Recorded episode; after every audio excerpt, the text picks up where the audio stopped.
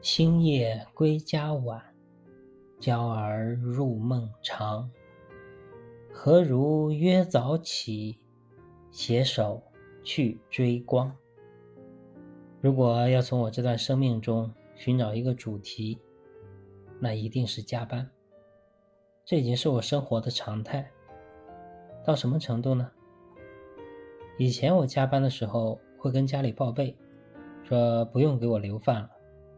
现在的情况是，如果哪天我不加班，或者是哪个周末不上班，才需要跟家里报备，因为家里的正常安排已经不考虑我了。我有时间参与家庭生活时，家里人的行程要专门为我调整，有点像出差很久终于回家一样。可是，一般长时间出差归来，起码得休息个几天再出差吧。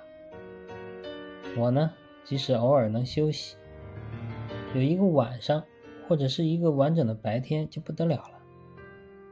昨天回到家里又很晚，女儿已经睡了，因为今天还要早起上学。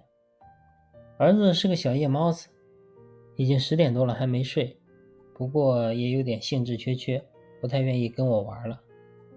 平时都是我送闺女去上学，然后直接去单位上班。今天早上，老婆出去有事，顺便带女儿去上学。我想着终于有机会睡个懒觉了。可是老婆刚走，儿子就醒了，哭着找妈妈。没办法，我匆匆给他穿好衣服，带着他在小区里晃荡。小区里有好大一棵枫杨树，早晨的阳光透过新生的叶子和一串串的花穗，我牵着儿子的手走在树下。突然感受到了一种软软的美好，也恍然觉得生命中好像错过了好多类似的事情。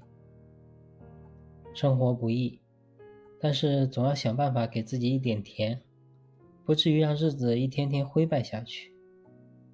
感谢今天的小美好，也希望自己后面能去抓住更多。追光，作者上下。星夜归家晚，娇儿入梦长。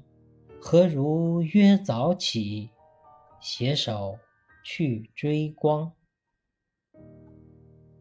感谢您的聆听，我是上下，期待与您的再次相会，谢谢。